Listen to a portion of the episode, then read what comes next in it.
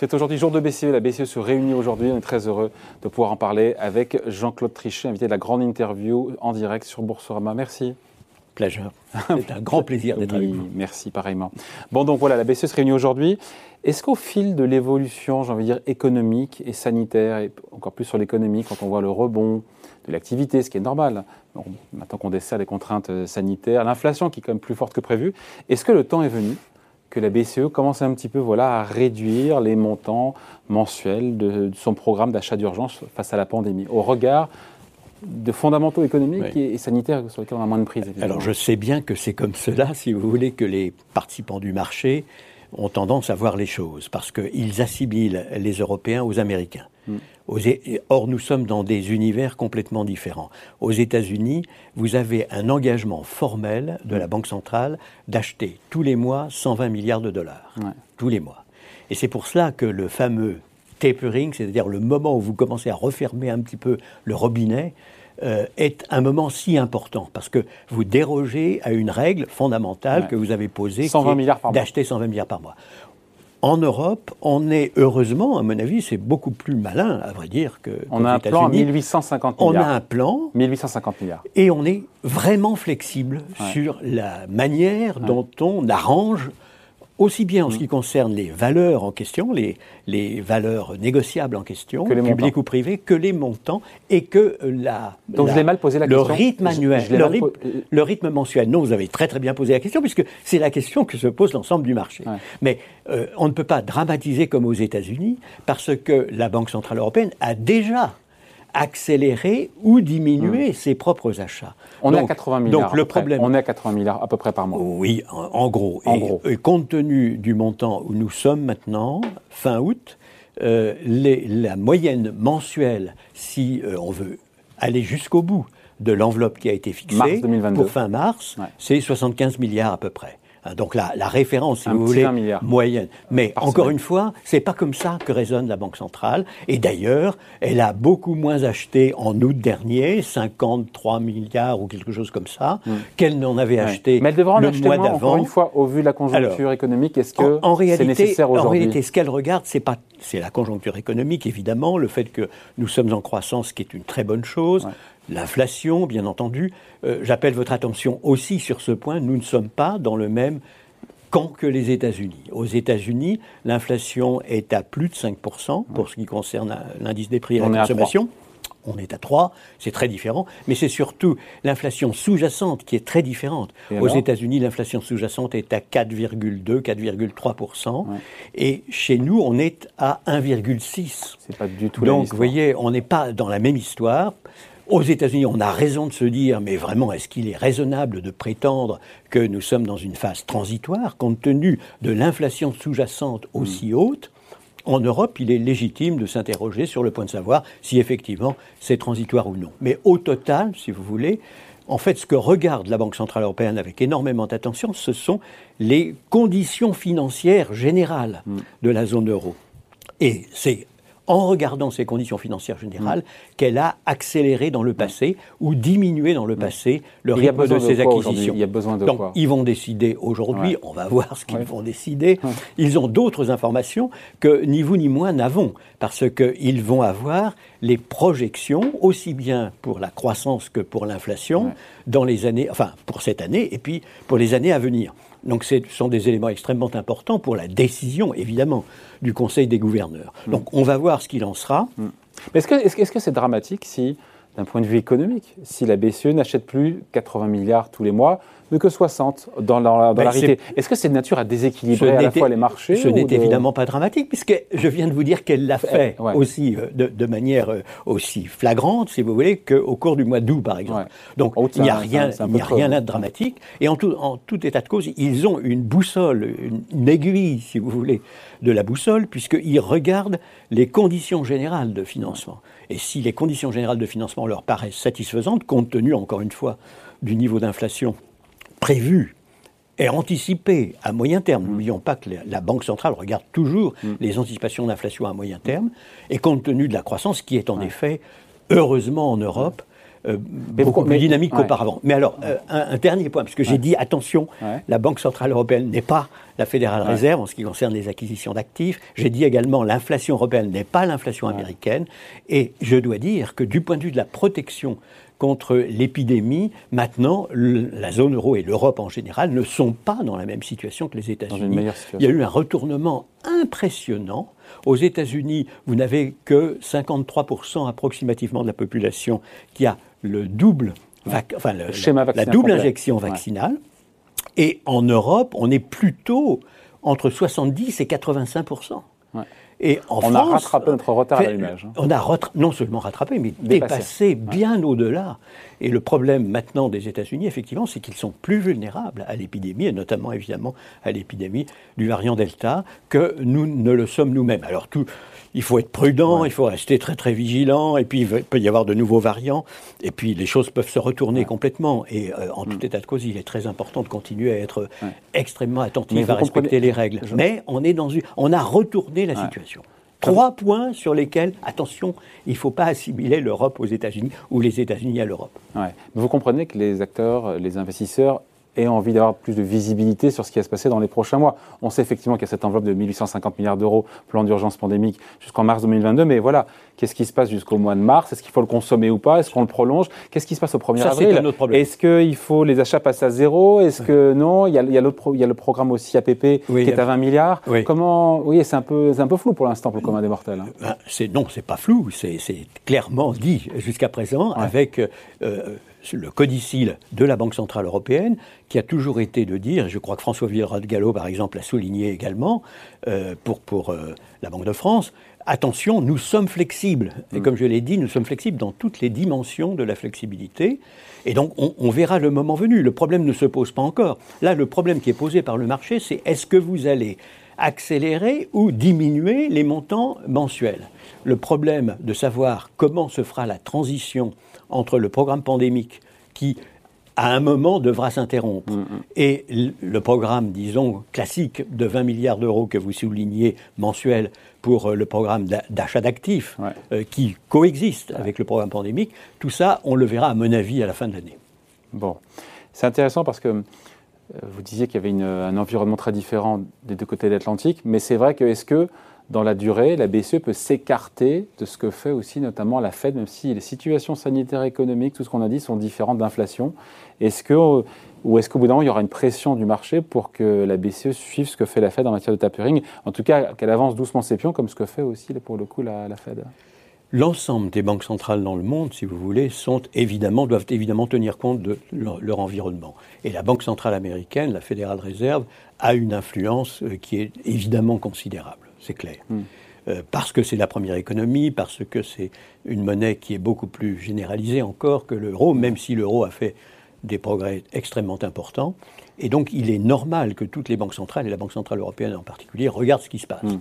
Et notamment parce que le canal d'échange est évidemment un canal extrêmement important pour toutes les autres banques centrales pour la Banque Centrale Européenne, notamment dans son incidence sur l'inflation. elle ne peut pas rester trop longtemps à l'écart à vous écouter. Non, ce que je pense, si Est-ce que c'est un trimestre, de trimestre, un an, deux ans Ce que je pense, c'est que, pour prendre un, peu de distance par rapport à, tout ça, c'est que la Banque, centrale, euh, euh, la Banque centrale américaine, ayant une politique extraordinairement accommodante, et la Banque euh, centrale américaine est accompagnée par un trésor américain lui-même extraordinairement accommodant. Donc la politique... Plus d'ailleurs qu'en Europe. Macro, beaucoup plus.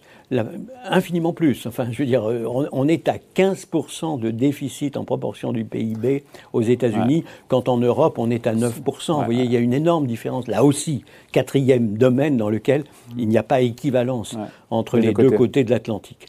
Mais donc, au total, si vous voulez, je pense que pour la Banque centrale européenne, c'est pas le fait de suivre ou pas de suivre la Banque centrale américaine, mais le fait est que nous sommes en présence d'une Banque centrale incroyablement accommodante en ce qui concerne la Fed, hmm. et que ça joue un rôle sur toutes les autres banques centrales, y compris euh, Sauf la, que la, e. Sauf que la, Fed, elle freine. La, Fed freine Elle freine quoi? Le tapering, en initiant le tapering, ah ben, ben, elle freine ces conditions. Oui, mais enfin, euh, on n'y est pas encore.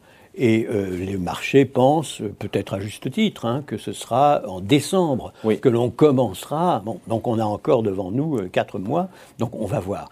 Mais au total, ce que je pense, si vous voulez, c'est que, encore une fois, tapering aux États-Unis, ça n'est pas l'équivalent de diminuer euh, les montants mensuels d'achat de la Banque Centrale Européenne, qui, elle, a dit à l'avance, mmh. je suis flexible, je peux en effet augmenter ou diminuer. De même que la Banque Centrale Européenne a dit, je peux ne pas dépenser l'intégralité de mon enveloppe, ou plus. si ce n'est pas nécessaire, je peux en faire plus si c'est nécessaire. Extrême flexibilité. Donc, donc la flexibilité est extrême, et à mon avis, c'est juste, en tout état de cause. Ce que fait la Banque centrale américaine a une incidence évidemment sur le positionnement du dollar des États-Unis, et le positionnement du dollar des États-Unis a une incidence sur le point de savoir s'il y aura plus ou moins d'inflation en Europe. Donc pour la Banque centrale européenne, il y a la, double, si vous voulez, considération. Euh, ce que font les États-Unis est ce que le marché interprète comme étant euh, l'attitude probable des autres banques centrales, et puis surtout le vrai phénomène de contagion ou d'absence de contagion s'agissant euh, de, l'inflation importée ou de la désinflation importée en Europe. Exactement. Comment vous jugez la communication de Jérôme Powell qui là est sorti un petit peu du bois dans le cadre de Jackson Hole euh, il y a de ça quelques jours. Euh, il a réussi pour l'instant en tout cas à bien préparer les esprits à ce tapering. il y a une espèce de non-réaction des marchés parce qu'il a été habile, il a été bon pour le coup bah, Je crois que d'abord tout le monde s'attendait à ce qu'effectivement il ne contredise pas ce qui avait été déjà dit être la majorité de l'Open Market Committee, à savoir qu'il pensait que le tapering commencerait avant la fin de l'année. Donc ça, ça c'était déjà acquis par les, par Il n'a, à vrai dire, rien dit de plus, sinon confirmé cela. Sans donner de précision. Il aurait pu dire, bah, ce sera plutôt en novembre, ce sera plutôt en décembre. Il l'a conditionné ce sera plutôt en septembre. Bien entendu. Dans les chiffres n'ont pas été bons d'ailleurs au mois d'août. Oui, oui. Mais euh, il a, euh, comme toujours, hein, tout, cela dépend des données. Data dependent. Data dependent. Et aussi bien d'ailleurs en Europe qu'aux États-Unis. Mm. Il est clair qu'on ne peut pas se permettre d'ignorer la, réalité si elle change. Et, de temps en temps, elle change. Elle a changé pour le mieux chez nous en Europe, il faut le souligner quand même au passage. Donc euh, non, il a, il a euh, confirmé ce qui était considéré comme étant infiniment probable compte tenu de ce qui était la majorité des, des positions exprimées par les membres de l'Open Market Committee. Je reviens sur l'Europe, sur ces 3% d'inflation en zone euro. Euh, à vous écouter, c'est pas si dramatique que ça, peut-être pas dans l'absolu, mais en se comparant par rapport aux Américains, puisque l'inflation sous-jacente, c'est 1,6. 1,6. Vous vous dites quoi? Parce que notamment, on a les faucons de la, de la BCE qui disent ben voilà, si les pressions inflationnistes euh, s'installent vraiment, euh, je crois que c'est le patron de la Banque centrale autrichienne qui disait que ben, la BCE sera dans l'obligation de resserrer plus rapidement qu'anticipé sa politique monétaire. Bah, il y a plusieurs écoles, hein, il y a plusieurs non, non, il n'y a, pas plusieurs écoles. Sur l'inflation, sur l'inflation. Oui, enfin, il y a ceux qui s'expriment dans un sens ou dans un autre de manière plus appuyée. Mais au total, il va de soi que la Banque Centrale Européenne considère, à mon avis, euh, comme une bonne nouvelle le fait qu'on sorte d'une période d'inflation extrêmement basse mm. sur 10 ans.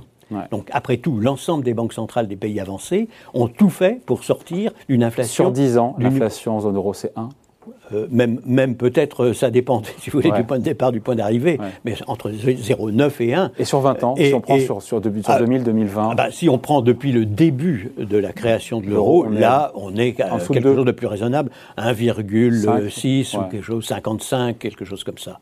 Moi-même, quand j'étais à la Banque Centrale Européenne, au moment où je suis parti, j'étais très fier de dire on a fait 1,98. Hmm. Et donc, euh, moins de 2, mais proche de 2. Donc, euh, euh, au total, si vous voulez, il faut bien le dire, la Banque Centrale Européenne a remarquablement réussi le principal défi qui lui était lancé, à savoir créer une monnaie, en effet, à partir de rien, mais qui mm. soit une monnaie crédible. La plupart des observateurs pensaient que ça ne serait pas le cas. Ils ont eu tort et il faut s'en féliciter. Ceci mm. dit, il y a eu un épisode d'inflation extrêmement basse, justifiant des politiques monétaires extrêmement accommodantes aux États-Unis, au Japon, en Europe, partout dans les pays avancés.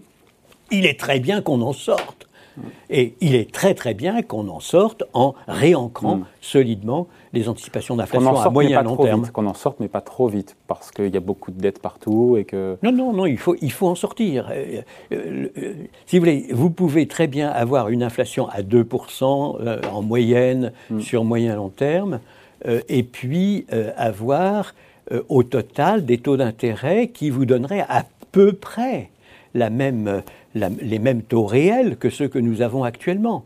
Donc on n'est on pas contraint, si vous voulez, d'avoir éternellement une mm. inflation en dessous de l'objectif. Non, mm. il faut revenir à l'inflation objective Donc vous que nous avons. Et je suis très content que nous y revenions clairement. Alors à partir de là, la Banque centrale doit faire en sorte qu'elle stabilise les, mm. les anticipations d'inflation au bon niveau. C'est-à-dire autour de 2%. Sur ces 3% d'inflation en zone euro pour vous, il y a ce débat, savoir si c'est temporaire, euh, durable. Pour Christine Lagarde, c'est temporaire. Pour Jean Powell, c'est temporaire. Oui. Aussi pour vous, c'est parce qu'on a quand même. Euh, pour pour Powell, c'est temporaire et euh, on, on, peut être dubitatif, très franchement, quand on voit ce qui se passe réellement aux États-Unis. En Europe, c'est temporaire, dit la Banque Centrale Européenne jusqu'à présent, et on peut ne pas être aussi soupçonneux parce que effectivement, on n'est pas dans le même univers, comme je vous le disais. Ceci dit, euh, les banques centrales sont jugées à leurs résultats. Est-ce qu'elles vont effectivement stabiliser les anticipations d'inflation à moyen terme? Je crois que la Banque centrale européenne a tous les moyens de le faire, et je crois qu'il est légitime qu'elle soit aussi flexible que possible. Il serait très catastrophique de négliger complètement, si vous voulez, des poussées inflationnistes si elles s'avèrent bien réelles et dangereuse hmm. pour, toutes les raisons. Et on le saura quand ça bah, à partir de quel moment le, le temporaire devient durable? D'abord, nous allons avoir une information quand même assez importante aujourd'hui, hein, qui est celle des, anticipations, des projections qui sont faites par les uns et par les autres et qui vont influencer considérablement, évidemment, les décisions du Conseil des gouverneurs. Donc on va voir, si vous voulez, à ce stade, pour moi, il n'est pas illégitime de dire nous sommes en présence d'une poussée d'inflation extrêmement opportune parce que nous sortons d'une période d'inflation anormalement faible. Tout le problème est d'ancrer solidement ces changements d'anticipation en ligne avec notre définition de la stabilité des prix. C'est l'hypothèse que je fais. Un petit mot, Jean-Claude Trichet, des taux à 10 ans en France. On est de nouveau légèrement en territoire positif. C'est une question, je ne sais pas si, on peut, si vous avez la réponse, hein, mais si la BCE ne menait pas cette politique de rachat d'actifs qu'elle mène, euh, où serait les taux à 10 ans français sur la dette souveraine française S'il n'y avait pas l'activisme monétaire de la BCE, on serait à quel niveau? On serait au-dessus? Je, crois qu'on ne peut pas poser la question pas la poser simplement pour la France. Il faut, la, poser, il faut la poser pour l'ensemble de l'Europe. sûr. Quand on voit qu'aujourd'hui la BCE détient, je crois, un quart du, stock de la dette publique française. Euh, je passe votre contrôle. Hein. De, même qu'elle détient même à peu près euh, euh, le, même pourcentage pour, les autres pays. Donc, donc on est en présence d'un phénomène de masse, si vous voulez. L'ensemble des, pays, des pays de la zone euro sont dans la même situation. Ce qui compte, à mon avis, essentiellement, c'est de préserver sa propre crédibilité, sa propre confiance, la, la confiance que le marché a dans votre signature par rapport aux autres. C'est ça qui me paraît être le problème essentiel. Il va de soi qu'on a des dettes qui sont très importantes, les uns et les autres, tous. Il va aussi de soi que le marché, les épargnants et les investisseurs vont continuer à regarder les niveaux de dette des uns et des autres, euh, vont continuer de vérifier s'ils sont capables de diminuer ce montant en proportion du produit intérieur brut dans une perspective de moyen terme. S'ils en sont capables, alors ils préservent leur crédibilité et on continue à leur faire confiance pour les emprunts nouveaux.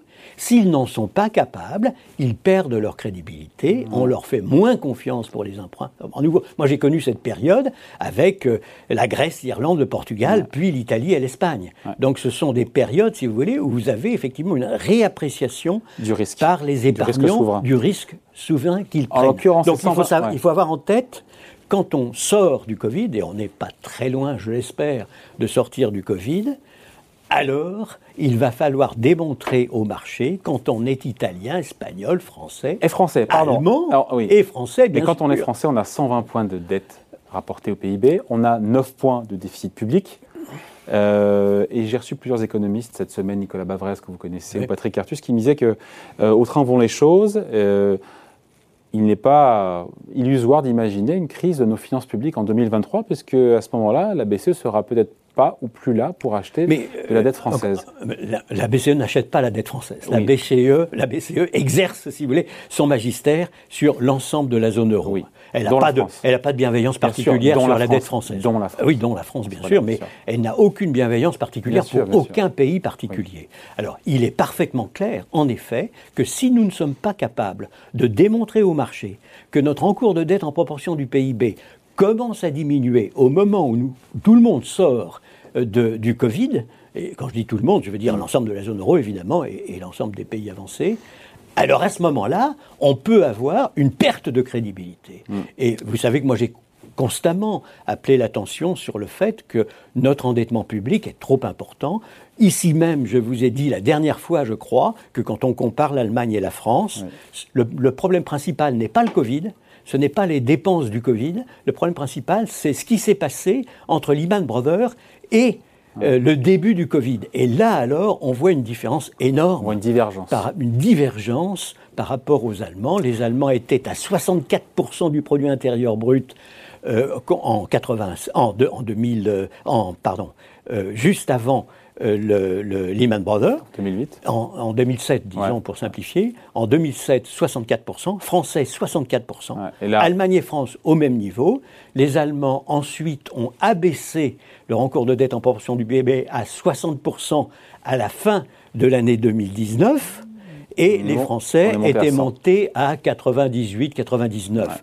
Donc énorme différence. Différentiel de 40 points de Donc le problème, c'est le problème structurel français permanent même hors de période de crise, nous avons une préférence pour la dépense publique. Donc à tous les ferments, donc anormal. Donc à comme tous les ferments pour qu'il y ait non, il y a, enfin, j'ai confiance dans le fait que la France, qui n'a pas été en crise euh, au cours de ces derniers, dernières années, certainement pas, je l'ai pu l'observer moi-même au moment de Lehman Brothers, ne va pas commencer à être un pays en crise. Donc, euh, euh, je, je, ne crois pas, si vous voulez, que la France soit capable de se laisser aller pour se retrouver dans la situation où, à un moment, mm. j'en sais quelque chose, l'Espagne et l'Italie se sont trouvés, ce qui m'a conduit à écrire aux deux euh, premiers ministres des deux pays et à commencer à intervenir massivement, en effet, de manière ciblée. Alors pour mm. le coup, c'était vraiment la dette italienne et la dette espagnole qui étaient ciblées. On rentre en élection présidentielle en France. Vous savez que c'est pas en période d'élection générale, on laisse, euh, on fait beaucoup de promesses avec de la dépense qui va avec. Non, parce que je crois que le peuple français est, assez lucide pour ne pas prendre au sérieux des dépenses qui ne pourraient pas être honorées. Donc euh, j'ai plus confiance que vous dans la capacité de notre opinion publique de faire le départ entre ce qui est sérieux et ce qui est moins sérieux. Dernière question, Jean-Claude Trichet. Est-ce qu'il faut se dire que la remontée des taux longs un peu partout dans le monde est inéluctable à compter des prochains trimestres, qu'on est vers, je dis pas vers une, une, un, crack obligataire, mais non, une, remontée naturelle des taux d'intérêt à long terme, elle est inéluctable parce que tous les programmes d'urgence vont prendre fin, que la croissance sera de retour, que l'inflation, il y a plus d'inflation qu'avant. Oui, le, problème, encore une fois, pas sûr. le problème, c'est que nous revenions tous ensemble. Quand je dis tous ensemble, je veux dire les pays avancés essentiellement, c'est eux qui ont, qui ont eu un problème très anormal pendant dix ans. Donc si nous revenons à une situation normale, il est normal, en effet, que nous ayons plus d'inflation, en ligne avec notre définition de la stabilité des prix, des, taux d'intérêt nominaux plus importants, bien sûr, peut-être les mêmes taux d'intérêt réels, et donc une économie réelle qui pourrait n'être pas placée dans une situation si différente que ça. Mais en tout cas, les taux nominaux, oui, bien sûr, vont augmenter, ça va de soi. Et, c'est heureux, puisqu'encore une fois, c'est ce, qui a, été, ce qui a été souhaité depuis dix ans. Et enfin, ça marcherait. Merci d'avoir été avec nous, donc euh, Jean-Claude Trichet, invité de la grande interview en Merci de votre invitation. Sur Boursorama. Merci beaucoup, à bientôt. Au revoir.